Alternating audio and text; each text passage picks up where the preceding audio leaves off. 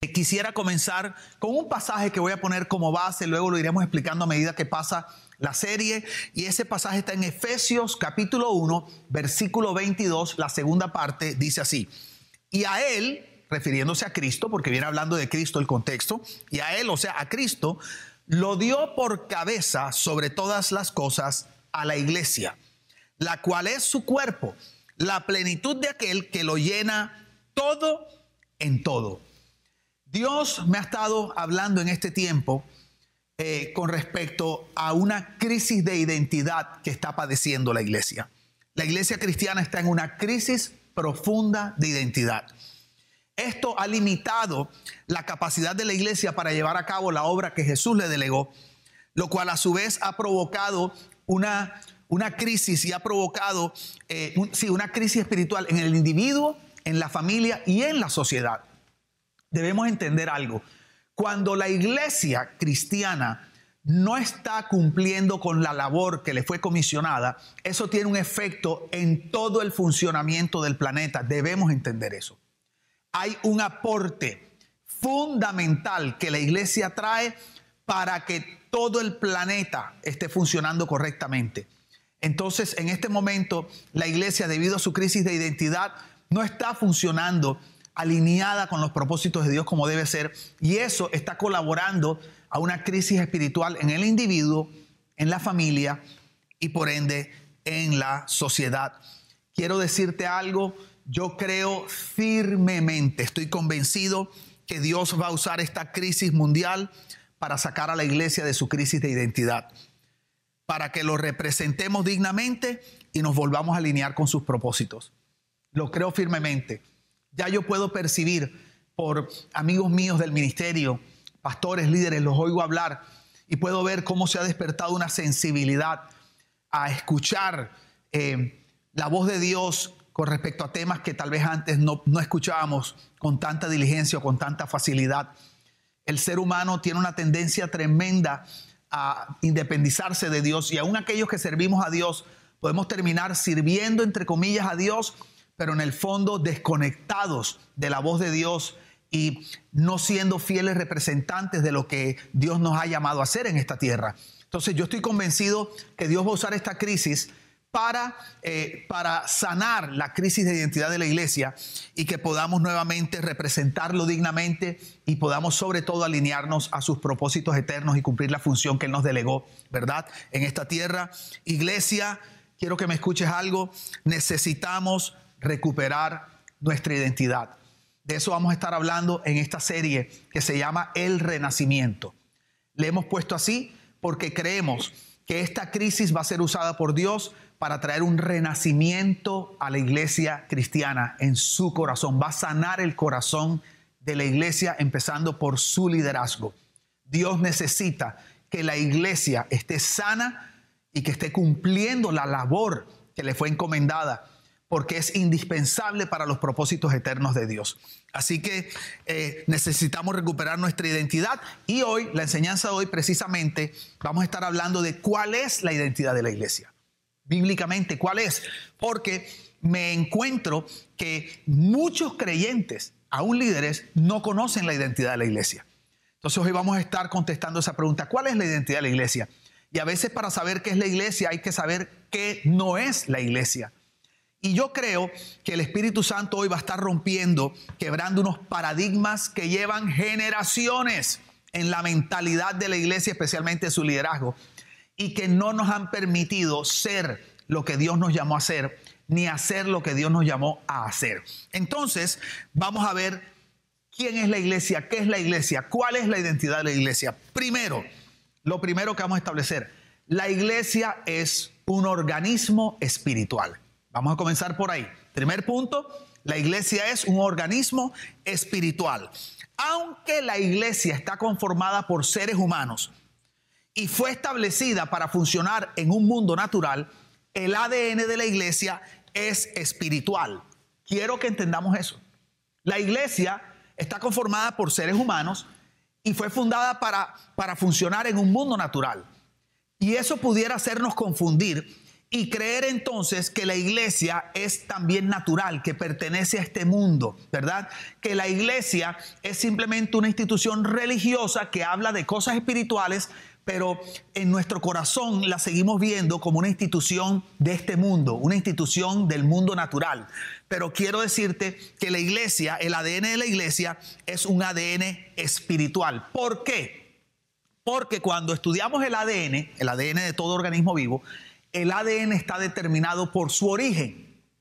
El origen es lo que determina el ADN. Entonces, cuando nosotros estudiamos el origen de la iglesia, nos damos cuenta que el origen de la iglesia es espiritual. ¿Por qué?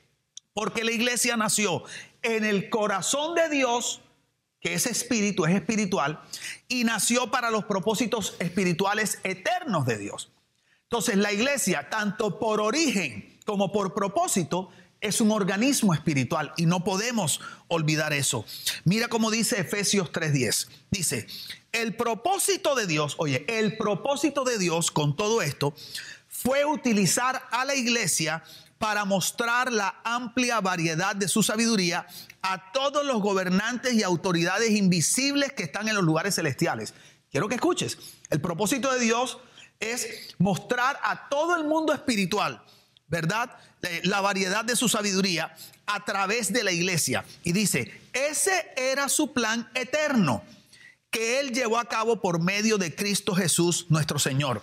Qué tremendo que la iglesia nace en el corazón de Dios para propósitos eternos de Dios. Por lo tanto, si el origen de la iglesia es espiritual, el ADN de la iglesia es espiritual. Y les tengo un ejemplo que yo a veces me pregunto de dónde Dios me da estos ejemplos, ¿verdad? Y este ejemplo está basado en una película de hace muchos años, pero aquellos que recuerdan esta película me dicen, me recuerdan, es divertidísima. Esta película se llama Coming to America. Yo no recuerdo cómo se llamaba, en español se llamaba Un príncipe en Nueva York. ¿Me acuerdo yo? Porque ustedes saben que el cine en español le cambian todos los nombres a las películas. ¿Ok? Entonces en inglés se llamaba Coming o se llama Coming to America. En español creo que se llamaba Un príncipe en Nueva York. Es una película con Eddie Murphy. Y en esta película, Eddie Murphy el papel de Eddie Murphy es el de un príncipe africano, pero muy adinerado, hijo de un rey que gobierna una nación en África, ¿verdad? No me acuerdo el nombre de la nación, me la tengo en la punta de la lengua. Entonces, este príncipe africano eh, decide huir de su país y se viene a Nueva York. ¿Por qué? Porque quiere establecer su propia vida, porque en su país lo querían obligar a casarse con una mujer que él no amaba. Entonces él decide, como es un hombre adulto, él dice, yo quiero buscar mi propio futuro, yo quiero, yo quiero establecer, edificar mi propia vida. Entonces él huye a Nueva York, se viene a los Estados Unidos, se va para Nueva York y se disfraza como un empleado de una cadena de comida rápida. Entonces, imagínese este príncipe que en su país estaba acostumbrado a los mayores lujos que viene de la realeza, ese era su ADN se viene a Nueva York, se disfraza, se cambia, se quita todo aquello que tal vez lo identificaba con su origen, con su verdadero ADN, y se viste como un empleado común y corriente de una empresa o de una compañía de comidas rápidas, de hamburguesas, de perros calientes. ¿Qué sucede? Mira qué tremendo. Oye esto. Aunque el príncipe Akim parecía una persona común y corriente, era un príncipe. Eso es lo primero que quiero que veamos este ejemplo. O sea, él se disfrazó y se vistió como una persona común y corriente. Y trataba de hablar como una persona común y corriente y comportarse como una persona común y corriente. O sea, aunque él lucía externamente como una persona común y corriente, él realmente era un príncipe. ¿Por qué te digo esto?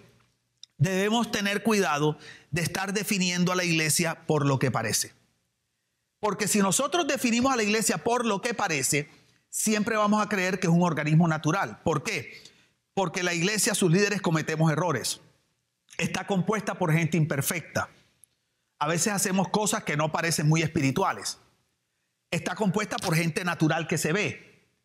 Estamos, eh, nos reunimos en edificios hechos de concreto. Entonces, nosotros debemos tener cuidado de empezar a hacer un juicio o a definir la iglesia por lo que se ve y no por lo que realmente es aunque el príncipe Akim parecía un empleado de una empresa de comidas rápidas, realmente era un príncipe. aunque la iglesia comete errores, sus líderes cometen errores, es imperfecta, se reúnen edificios hechos de ladrillo, ¿verdad? Está compuesta por gente común y corriente, no podemos definirla como algo natural. La iglesia es un organismo espiritual, aunque a veces no lo parezca. Lo otro es que quiero que noten que en la película esta Coming to America, aunque el príncipe Akim intentaba parecer una persona normal, se le salían conductas de su vida de realeza o de príncipe.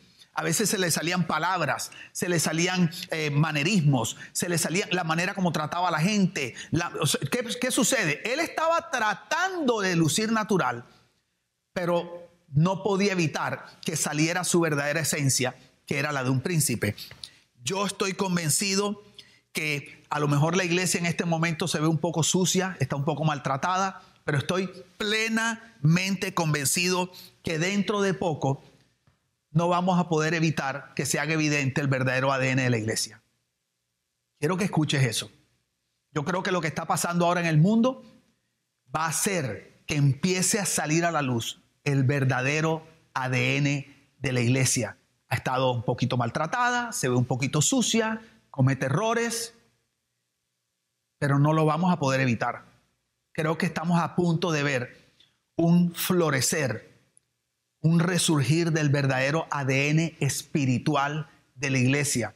La iglesia es un organismo espiritual porque su origen es espiritual. Nació en el corazón de Dios y nació para los propósitos de Dios. Entonces, la iglesia no solamente es un organismo espiritual porque su origen es espiritual, sino que la iglesia es un organismo espiritual porque su esencia es espiritual. ¿Cómo así? La iglesia está conformada por gente, pero esa no es su esencia. La esencia de la iglesia es el Espíritu Santo que habita en ella. Y eso es algo que a veces nosotros no hemos entendido. El Espíritu Santo no solamente habita en el creyente, sino que la iglesia, que es el conjunto de esos creyentes, el Espíritu Santo habita en la iglesia como un todo, como un organismo. ¿Qué quiero decirte? Que lo que hace a la iglesia, iglesia, es el Espíritu Santo. Lo que hace a la iglesia, iglesia, es el Espíritu Santo. Sin el Espíritu Santo simplemente seríamos un grupo de gente con una creencia y un interés común. Como un grupo de gente que le gusta jugar bolos, como un grupo de gente que le gusta montar motocicleta, como un grupo de gente que le gusta jugar basquetbol. Es un grupo de gente con una creencia o un interés común. La iglesia sin el Espíritu Santo ya no sería iglesia. Simplemente seríamos otro grupo de gente que tienen un interés común y una creencia en común. Lo que hace a la iglesia, iglesia, su verdadera esencia, es que el Espíritu Santo vive en la iglesia, habita en la iglesia, el Espíritu Santo de Dios. Y eso nos refuerza una vez más que la iglesia es un organismo espiritual. Mira qué cosa tremenda. Tú eres parte del organismo más increíble que ha existido y jamás existirá en la iglesia, la historia, perdón, la iglesia de Jesucristo. Entonces, primer punto, la iglesia es un organismo espiritual. Su origen es espiritual, nació en el corazón de Dios, el Dios eterno, el Dios espíritu para sus propósitos espirituales eternos y su esencia espiritual porque el Espíritu Santo mora en la iglesia. Mira cómo dice 1 Corintios 3:16, ¿No se dan cuenta de que todos ustedes juntos son el templo de Dios y que el Espíritu de Dios vive en ustedes? ¿No se dan cuenta? ¿No se dan cuenta que todos ustedes juntos, si ves, una cosa es el, Espíritu que mora en el creyente y otra cosa es el Espíritu Santo que mora cuando la iglesia se reúne y dice, ¿no se dan cuenta, verdad? Que todos ustedes juntos, juntos son el templo de Dios y que el Espíritu de Dios vive en ustedes, lo primero que yo le pido a Dios es que nos permita recordar que la iglesia no es un invento del hombre, no es un organismo natural para propósitos del hombre. La iglesia es un organismo espiritual, de origen espiritual, para propósitos eternos y con una esencia espiritual, porque el Espíritu Santo mora en ella. Eso es lo primero. Lo segundo, muy importante, la iglesia es gente, la iglesia no es un templo físico. Y esto es un paradigma que yo le pido a Dios que de manera sobrenatural nos permita entender en este tiempo. O sea, yo creo que por primera vez estoy viendo a algunos líderes espirituales entender que la iglesia no es un edificio, sino la gente. ¿Por qué? Porque nos tuvieron que quitar los edificios. Nos tuvieron que quitar la capacidad de reunirnos en edificios para darnos cuenta que la iglesia continuó a pesar de que ya no teníamos edificios para reunirnos. Entonces, eso nos tiene que mostrar que la iglesia no son edificios. Por eso es que le estoy pidiendo a Dios que utilice este tiempo de crisis para romper esos paradigmas y devolverle a la iglesia su verdadera identidad. Una de las identidades falsas de la iglesia es que iglesia es institución humana, que la iglesia es edificios, que la iglesia son estructuras. ¿Ok? Mira qué tremendo. La iglesia es el organismo donde habita Dios por medio de su Espíritu Santo. Mira esto, Hechos 17, 24. Dice, Él es el Dios que hizo el mundo y todo lo que hay en él. Ya que es el Señor del cielo y de la tierra, no vive en templos hechos por hombres. Ojo con eso. O sea, la iglesia está conformada por gente donde vive el Espíritu Santo y cuando estamos todos juntos, ese es el templo de Dios. Y luego hay un pasaje que dice que Dios no vive en templos hechos por hombres. O sea, Dios no vive en edificios de concreto, Dios no vive en edificios de madera, Dios no vive en nada que el hombre fabrique. Ese no es el lugar donde Dios habita. Ok, entonces, ¿dónde habita Dios? Primera de Timoteo 3:15. Mira esto. Para que si me retraso, le dice Pablo, Pablo, ¿verdad? A Timoteo, sepas cómo deben comportarse las personas en la familia de Dios, las personas en la familia de Dios. Esta es la iglesia del Dios viviente, columna y fundamento de la verdad. Pablo está diciendo, esta es la iglesia, ¿cuál? Las personas de la familia de Dios. Esa es la iglesia. Entonces, por un lado nos dice, Dios no habita en templo hecho por hombres, o sea, Dios no habita en edificios, esa no es la iglesia. Entonces, ¿cuál es la iglesia? La iglesia. La iglesia es la gente de la familia de Dios. Esa es la iglesia, ahí es donde vive Dios y cuando se juntan, ese es el templo de Dios y ahí es donde está el Espíritu Santo, ahí es donde Dios habita. Wow. Esta es la iglesia del Dios viviente, las personas de la familia de Dios. Mira cómo dice Hechos 11:26. Dice, durante todo un año se reunieron los dos con la iglesia y enseñaron a mucha gente. Tú dirás, pastor, ¿y qué, enseña ese pasaje? Te voy a explicar. Que uno se reúne con la iglesia, no en la iglesia. Porque si la iglesia fueran edificios, uno diría, vamos a reunirnos en la iglesia. Es más, eso es lo que dice el 99% de la gente que va a alguna, que, que pertenece a alguna iglesia. ¿Dónde vas a ir el domingo? A la iglesia. ¿Dónde estuviste ayer? En la iglesia. ¿Dónde se reunieron los grupos pequeños? En la iglesia. ¿Dónde es el discipulado de mujeres? En la iglesia. Y resulta que la Biblia dice que uno no se reúne en la iglesia, uno se reúne con la iglesia, porque la iglesia no son edificios, son personas. Tú te reúnes con personas, tú no te reúnes en personas. Entonces tenemos que de una vez por todas renunciar al paradigma de creer que la iglesia son edificios. La iglesia es la gente que cree en Jesús cuando se reúne Ahí, eso es, ahí está el templo donde Dios habita. Por eso Jesús dijo algo tremendo, donde dos o más estén reunidos en mi nombre, ahí estoy yo. Él está diciendo, ahí cuando se juntan los de mi familia, aunque sean dos o tres, ya ese es mi templo. Mi templo no es un edificio. Mi templo, mi templo puede ser en un parque si hay dos o tres. Mi templo puede ser en un avión si hay dos o tres. Mi templo puede ser en un carro si hay dos o tres. Y mi templo puede ser Ahí dentro de un edificio si hay dos o tres, pero no es el edificio, no es carro, no es el avión, ni es el parque. Es la gente, la gente de la familia, junta, se convierten en el templo donde Dios habita, porque Dios no habita en templos hechos por hombres. ¿Ok? Mira qué tremendo. ¿Sabes lo que significa eso? Eso significa que no hay iglesias grandes o pequeñas. Hay edificios grandes y pequeños. La iglesia de Cristo es una sola repartida en diferentes edificios en el mundo. Oye esto, no hay iglesia grande o pequeña. Hay edificios grandes y pequeños. La iglesia de Cristo en el mundo no es ni grande ni pequeña, es una sola, es la iglesia de Cristo. Lo que pasa es que esa iglesia se reúne en diferentes lugares. Y ahí donde se reúne, se vuelve el templo de Dios. Y ahí habita Dios. La iglesia, ya, ya aprendimos que la iglesia es un organismo espiritual Aprendimos que la iglesia es la gente, el templo de Dios es la gente, no es un, no es un edificio físico. Y tercero, la iglesia no es una reunión semanal. ¿Ok? Ojo, la iglesia no es una reunión semanal. La iglesia es algo que está sucediendo constantemente donde quiera que estén los creyentes, porque acabamos de decir que el edificio no es la iglesia, es la gente. Entonces, la iglesia no es algo que sucede el domingo a las 10. La iglesia no es algo que sucede el domingo a las 12 o un miércoles a las 8 de la noche. No, no. La iglesia no está sujeta a tiempo, la iglesia no está sujeta a espacio.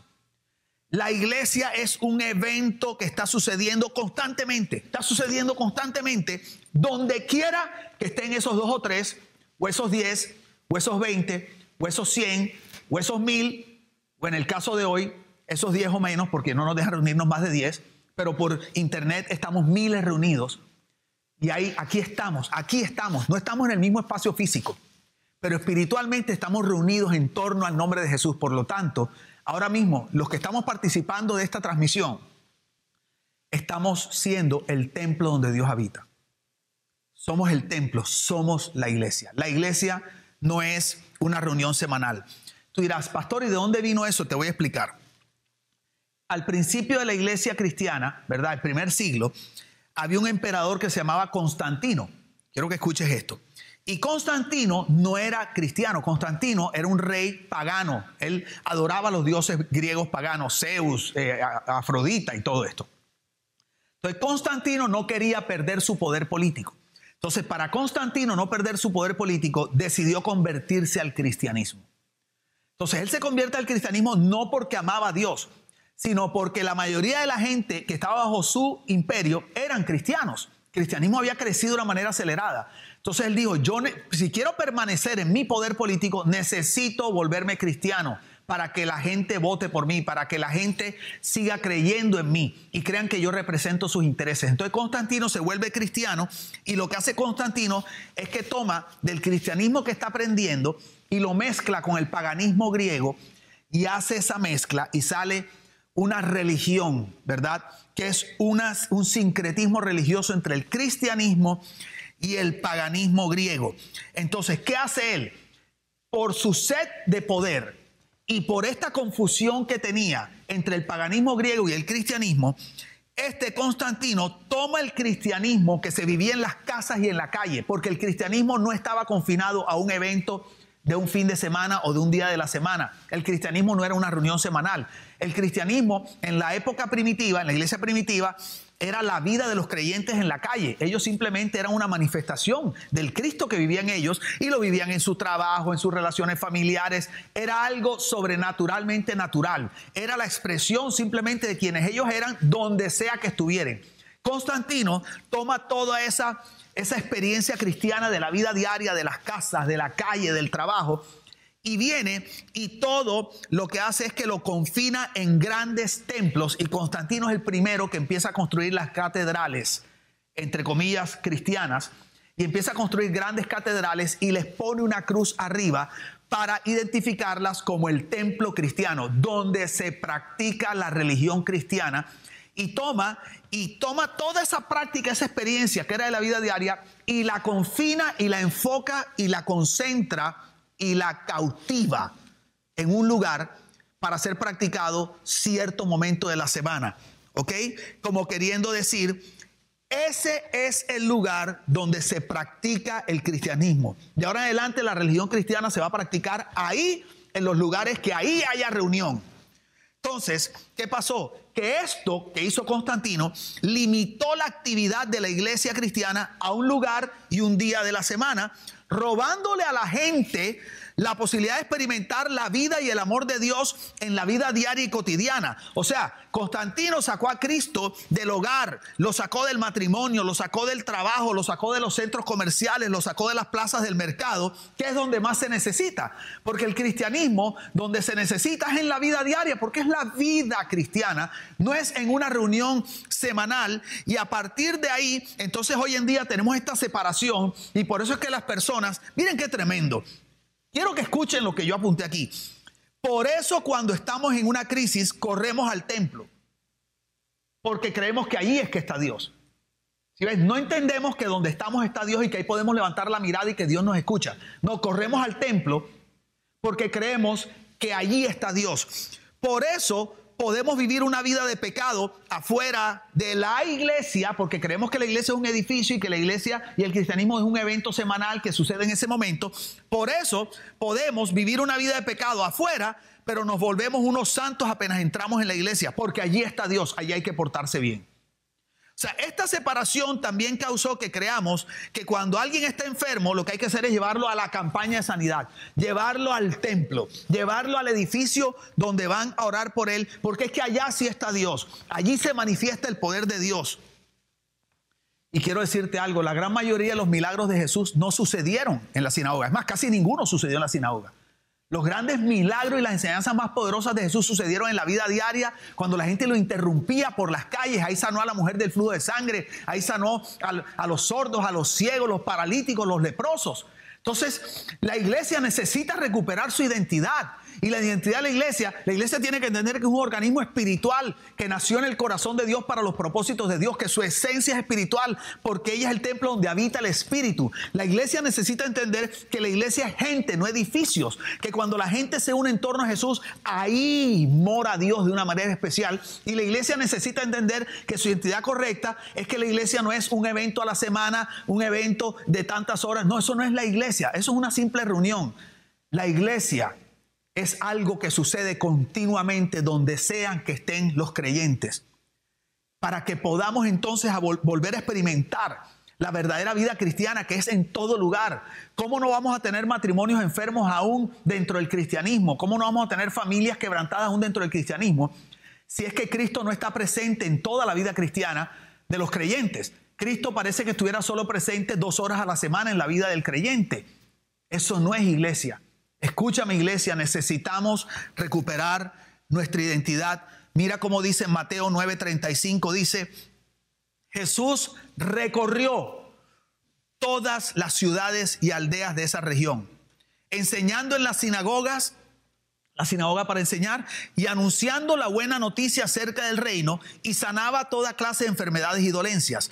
Cuando vio a las multitudes, quiero que notes, Dice que recorría todas las aldeas y las ciudades y él iba a la sinagoga y enseñaba. La sinagoga la usaba para enseñar.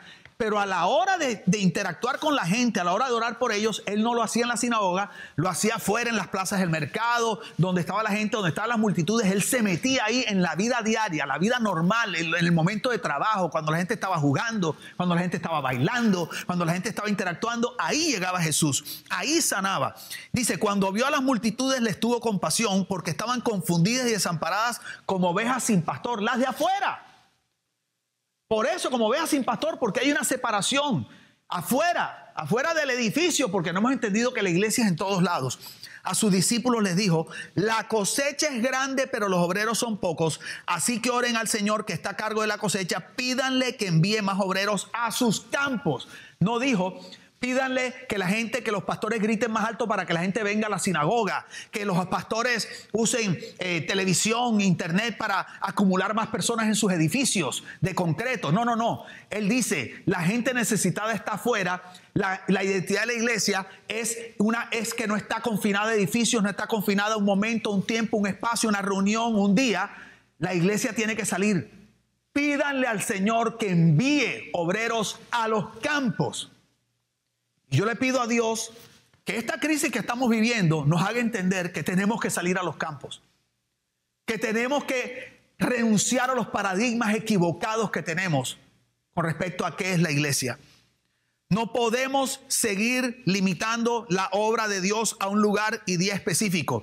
Dios anhela tocar a las personas donde ellas están. Por eso el lema nuestro durante esta temporada de crisis es la iglesia es donde tú estés. Por eso ese es nuestro lema. La iglesia es donde tú estés. Ahí donde tú estás, ahí está la iglesia. Ahí Dios quiere tocar a la gente. Esa es la verdadera identidad de la iglesia. La iglesia es un organismo espiritual. Es la gente. Es en todo momento. Somos la iglesia. No vamos a la iglesia. Y Jesús había dado una instrucción y con esto quiero terminar.